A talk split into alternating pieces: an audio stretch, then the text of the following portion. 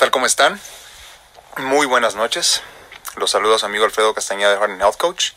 Digo buenas noches porque ya son aquí conmigo las 10 de la noche.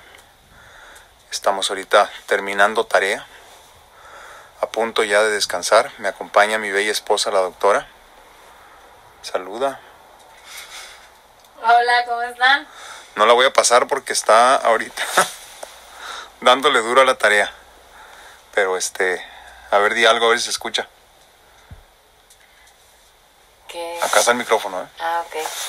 Pues Fuerte. atareados aquí haciendo haciendo tarea porque el domingo tenemos clases El domingo tenemos clase otra vez. y nos toca exposición. Ah, es cierto. Tenemos que terminar unos casos clínicos y en eso estamos. Pues bueno, eh,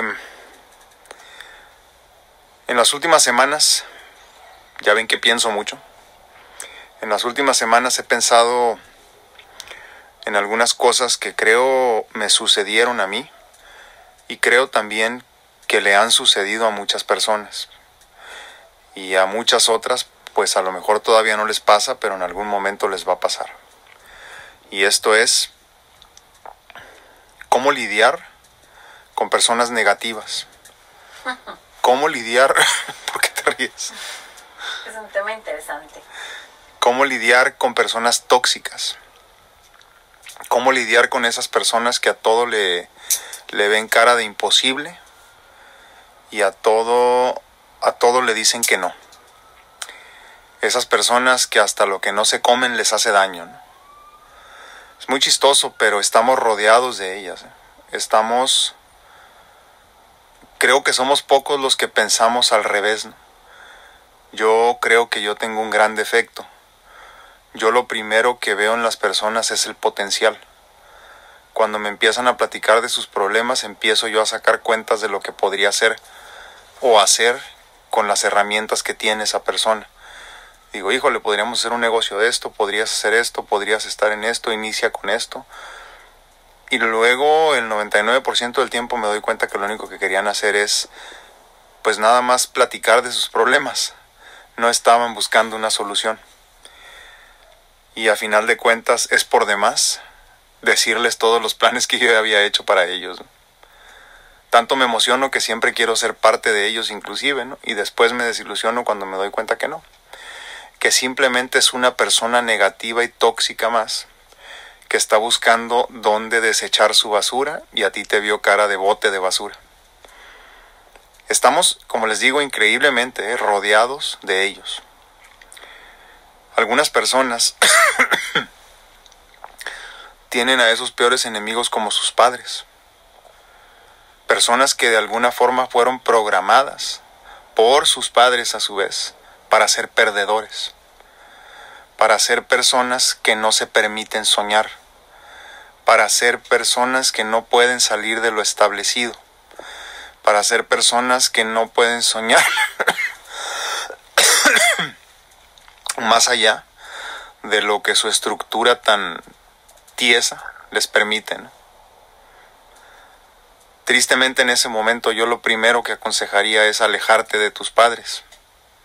Esto no quiere decir no los vuelvas a ver, no los respetes y háblales feo. ¿no? Pero sí tienes que marcar tu raya, pintar tu raya y alejarte. Porque aún así, la persona tóxica que tienes a tu lado sea tu padre o tu madre, tienes que alejarte por tu bien. Entonces, ¿cómo he lidiado yo con esas personas? Pues creo que por muchos años escuché los consejos.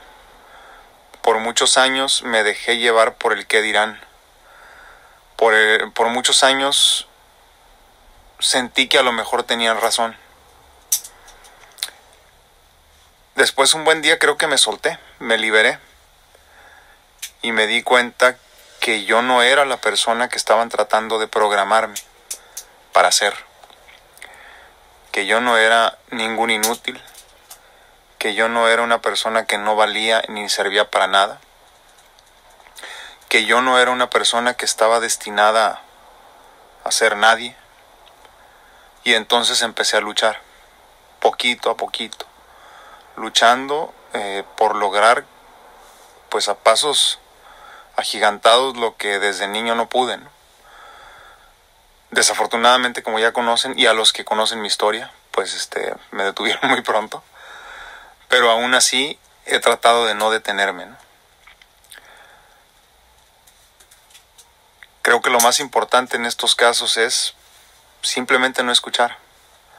Darte cuenta que a pesar de que tengan mayor edad que tú, esas personas que te están diciendo que no se puede, tú tratar hasta donde puedas de demostrar lo contrario. Ahora, no podemos culpar a esas personas tampoco, les repito. No podemos culparlas por su forma de sentir y su forma de pensar, porque la programación que tienen ellos es una programación tan vieja como el tiempo. Es una programación de dos o tres generaciones, donde la gente simplemente estaba diseñada de esa forma. Muchos dicen que es porque a nuestro país lo... lo... ¿Ya se va, doctora? ¿Dónde va? A terminar el. Voy a tener que grabar esto otro día. No. No es cierto. Este... Muchos dicen que porque nuestro país eh, fue conquistado, hasta cierto punto nosotros nos acostumbramos a ser lacayos. Y que por eso mismo eh, México como país, por ejemplo, no somos emprendedores.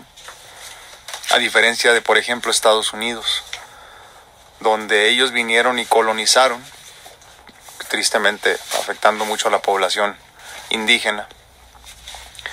Pero ellos venían con otras intenciones. Eh, más empresariales si quieren y por eso tienen otra actitud hacia el emprendedurismo, por ejemplo. ¿no? Entonces no podemos culpar a esas personas, sobre todo si son adultos mayores o nuestros propios padres, de sentir o pensar como piensan, porque es una programación antiquísima que ellos no han sabido cómo liberar. Lo más importante es, primero que nada, ponerse en sus zapatos, como ya les he platicado en otros videos. Tratar de comprender por qué están sintiendo lo que sienten y pensando lo que piensan. De dónde vienen sus puntos de vista. ¿Por qué no pueden permitir que otras personas tengan sueños? ¿Y por qué buscan, de alguna forma, detenerte? Eso es muy importante. ¿no? Ah, a ver, tiene, aquí, tiene por aquí un punto de vista mi esposa Y que son otros y, tiempos. y quisiera que me lo compartiera antes de que se vaya, porque ya se está yendo. No sé a dónde va, pero... Sí, que son otros tiempos. No, pero hazte por acá porque Ah, necesito para- que hables aquí. Si no quieres salir aquí de este ladito, mira, Que son para otros que se oiga. Creo que también son otros tiempos, ¿no? Donde se dio otro tipo de educación, donde hubo, am, había muchos ah, mitos, donde había tabús, Sí. temas cerrados, eh, y donde la demostración del afecto no, pues era, era nulo, ¿no? Entonces todos esos patrones de conducta también afectan en la manera de cómo nos percibimos nosotros en la vida e igualmente cómo lo vamos a ir pasando de generación a generación, ¿no? Es un tema complicado. ¿Y, y, y cómo lo cambias? Tenemos que hacer un reset, ¿no? Cerebral y emocional. Exactamente. Por si no se escuchó porque estaba del otro lado del micrófono. Dice ella que tenemos que hacer un reset emocional. O sea, resetearnos, así como una computadora. Y decir básicamente, a ver, espérame, esta es la programación que trataron de, de, de alguna forma de meterme a fuerzas en mi cerebrito o en mi computadora. En este momento empiezo a resetear esa información, a cambiar todo lo que quisieron hacerme creer. Eh, si te dijeron que no servías para nada, si te dijeron en algún momento que eso no era posible, que lo que tú estabas soñando era simplemente imposible, que era muy difícil, porque esa es otra manera de decir imposible, ¿no? Es muy difícil lo que estás imaginando. Eh, todo ese tipo de cosas es de alguna forma una programación, entonces tú tienes que resetearte y tratar de buscar una manera sana de convencerte a ti mismo de que están mal y tú estás bien. Ahora, la vida y las metas, pues no es nada más soñarlas, ¿no? Desafortunadamente tienes que tener hechos, pues que corroboren, ¿no? Como resultados. Entonces ahí es donde viene lo, lo difícil. Donde tú ya le dijiste a estas personas que te quisieron eh, de alguna forma hacer, hacer entender que era imposible lo que tú estabas imaginando. Tú ya les dijiste, ya, ya de alguna forma les, les hiciste ver que, que no, que, que, que, tú ibas para el otro lado. ¿no? Pues ahí viene lo bueno, porque ahora tienes que demostrar. En algún momento, nosotros estábamos pasando por una situación económica muy difícil. Muy, muy difícil. Por ahí del 2009, yo, mi situación de salud empeoró mucho yo ya no estaba trabajando, no estaba generando. Mi esposa era la única que estaba generando en ese momento. Y pácate, las tuvimos que cambiarnos. Y no teníamos dinero. Nuestra familia, gracias a Dios, nos apoyó.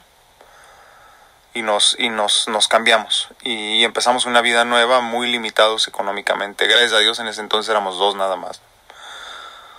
Entonces, pues nosotros empezamos a buscar ingresos en cuanto yo empecé a sentirme mejor porque gracias a Dios me levanté otra vez, ¿no?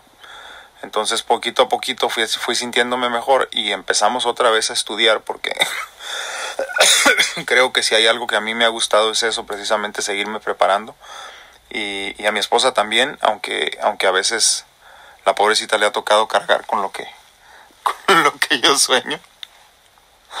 Precisamente hace rato me estaba regañando de eso, pero, pero ese es tema para otro día. Luego les platico. Este, y entonces, un buen día, les comenté yo a unos familiares que nos estaban apoyando mucho, les dije, bueno, pues vamos a reabrir el consultorio. Se nos quedaron viendo con cara de están locos o qué, ¿no? Y nos dijeron, ah, pues qué bueno, ¿no? Así con una cara como de, como de que no entendían lo que estaba pasando. Pasaron como unas dos o tres semanas y me hicieron una especie como de, de esas, de esas juntas donde te con, donde, donde se concentran todos y quieren hacerte entrar en razón. Y entonces me hablaron con la verdad y me dijeron, oye, espérate, pero ¿de dónde vas a sacar para la renta? ¿De dónde vas a sacar para esto? ¿De dónde vas a volver a sacar pacientes? ¿De dónde vas a sacar más pacientes? Este, ¿cómo le van a hacer? Entonces yo, en mi infinita ignorancia, les dije, pues le vamos a dar y las cosas tienen que salir bien porque tienen que salir bien. Ah, perfecto. ¿Y cuántos días vas a van a trabajar? Le dos días a la semana. ¿Te acuerdas? ¿Te acuerdas de ese momento tú? ¿Qué? Dime. es que es muy interesante cómo funciona la vida. Cuando les dije yo que nada más íbamos a trabajar dos días a la semana, porque nosotros vivíamos en San Diego y el consultorio iba a estar en Tijuana y yo no pensaba cruzar todos los días. Este no simplemente no podían comprender lo que estaba pasando. Entonces, yo en ese momento tomé el paso número uno que les comentaba ahorita, ¿no? decirles eh, esto es lo que vamos a hacer y lo que ustedes piensan que es imposible es posible. Pero después viene el paso número dos donde viene lo bueno donde tienes que demostrar que lo que decías era cierto, que tienes que demostrar que lo que decías era posible y que eras capaz de llevar a cabo lo que estabas presumiendo. Enos aquí, pues qué, ¿cuántos años después? Siete. Siete, siete, siete, siete, ocho, Vamos a redondearles. ¿Cómo? Nueve, ¿no? ¿Nueve? por ahí, ya ni sé cuántos. Nueve años después, en una situación completamente distinta, ¿no? Lo hemos platicado con esos familiares ya varias veces. Y hasta la fecha no lo pueden creer. Que nosotros hayamos tomado esa decisión en un momento tan difícil económicamente donde no había dinero más que para mal comer. Y, y solo trabajan dos días a la semana. Les comento que seguimos igual. Dos y cuando mucho tres días a la semana. ¿Por qué les comento todo esto yo? Porque en la vida todo es posible. Porque si te planteas las cosas desde el punto de vista de que todo es posible, lo único que falta es que te lo compruebes a ti mismo cuando le dices a esta persona que te dijo que no era posible lo que estaba soñando, que, este, que era ilógico, que era, que era incorrecto pensarlo así, ya diste el paso número uno. El paso número dos es llevar tu, tu plan a la acción Y el paso número tres es demostrarles que tenías la razón. No para ponerlos en su lugar, sino para poder decir tú, miren, era posible. Ahora ustedes sueñen igual que yo y hagan su sueño realidad. Creo que ahí es donde se atora la gran mayoría de la gente. Muchos creemos que los demás están equivocados. Muchos creemos que lo que soñamos es posible. Donde nos atoramos es cuando tenemos que llevar el plan a la acción y demostrarle a los demás que sí era posible. Demostrarnos a nosotros mismos que lo que estábamos imaginando y lo que estábamos soñando, sí había alguna posibilidad al menos de llevarlo a cabo y hacerlo realidad. En, en la acción es precisamente donde la gente se pierde, porque ahí es donde tienes que empezar a trabajar, donde tienes que hacer válido todo lo que prometiste. Y desafortunadamente ahí es donde nos perdemos muchos. Eh, yo por muchos años escuché a mi alrededor puntos de vista muy raros, ¿no? De familiares, eh, pues cercanos míos. Yo recuerdo una, una, una experiencia en específico con, con dos señoras de la familia. Y jugando a las escondidas yo me las, me las topé. No se dieron cuenta que estaba yo atrás de la puerta y dijeron cosas muy, muy feas de mí. Yo tenía alrededor de unos, híjole, 10, 12 años cuando mucho, ¿no? Y escuchar eso de dos personas que se supone que pues que te tienen en buena estima al menos, sí fue doloroso. Yo era, yo era uno de los, de los tres niños que habían quedado este, huérfanos de madre, ¿no? Entonces siempre íbamos a las reuniones con la que nos cuidaba en ese entonces, que era mi abuelita, ¿no? Y mi tía, que eran las que nos llevaban a las reuniones de la familia de mi mamá. Y entonces, este, yo tenía un carácter muy, este, muy revolucionado. Fui un niño difícil, creo que tuve un poco de déficit de atención y un poco como de, como de qué se podría decir, como de pues a lo mejor ansiedad, no sé, ¿verdad? Era, muy acelerado yo. Y este, y a lo mejor algo de agresividad también, eso sí lo recuerdo. Y entonces, pues este, todas las pláticas que escuchaba yo y esa en específico me marcaron, porque me auguraban todo lo malo. Así de sencillo. No creo que sea importante entrar en detalles de lo que escuché, pero lo recuerdo perfectamente. Pero en ese momento, a mis 10, 12 años, que les digo exactamente, no recuerdo cuántos años tenía, pero fue fortuito completamente que yo estuviera detrás de la puerta de esa cocina, escondido, y escuchara la conversación de esas dos señoras. Eh, yo lo que hice es convertir a mis 10 o 12 años eso en gasolina para de alguna forma echar a andar mi carrito y decirles todo lo que ustedes piensan será todo lo contrario. Todo lo que ustedes asumen que me voy a, en lo que me voy a convertir va a ser todo lo contrario.